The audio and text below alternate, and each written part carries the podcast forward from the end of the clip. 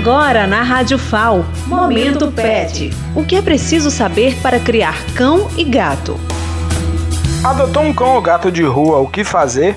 Quem já viu um cão ou gato abandonado e não pensou em levá-lo para casa? Este é um exemplo de atitude, pois ao tirar um animal da rua em situação de exposição a doenças da saúde única, acidentes e mordeduras, você também passa a proporcionar uma nova vida de bem-estar a este animal.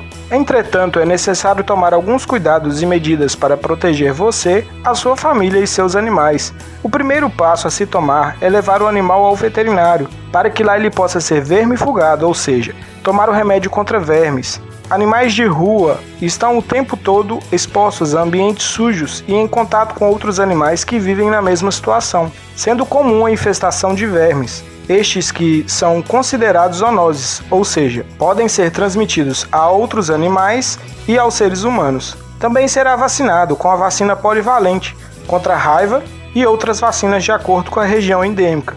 Os animais também serão totalmente examinados para que assim seja constatada a saúde e a viabilidade de levá-lo para dentro de sua casa. E lembre-se, antes de adotar qualquer animal, certifique-se da possibilidade de poder criá-lo, ressalvando a disponibilização de espaço, tempo, dedicação e um dinheirinho extra para arcar com as despesas de alimentação e médicas veterinárias. Siga nosso projeto no Instagram, PetCidadão, e tenha acesso a todos os nossos áudios. Meu nome é Daniel Costa, do projeto Pet Cidadão nas comunidades, do curso de Medicina Veterinária da UFAL.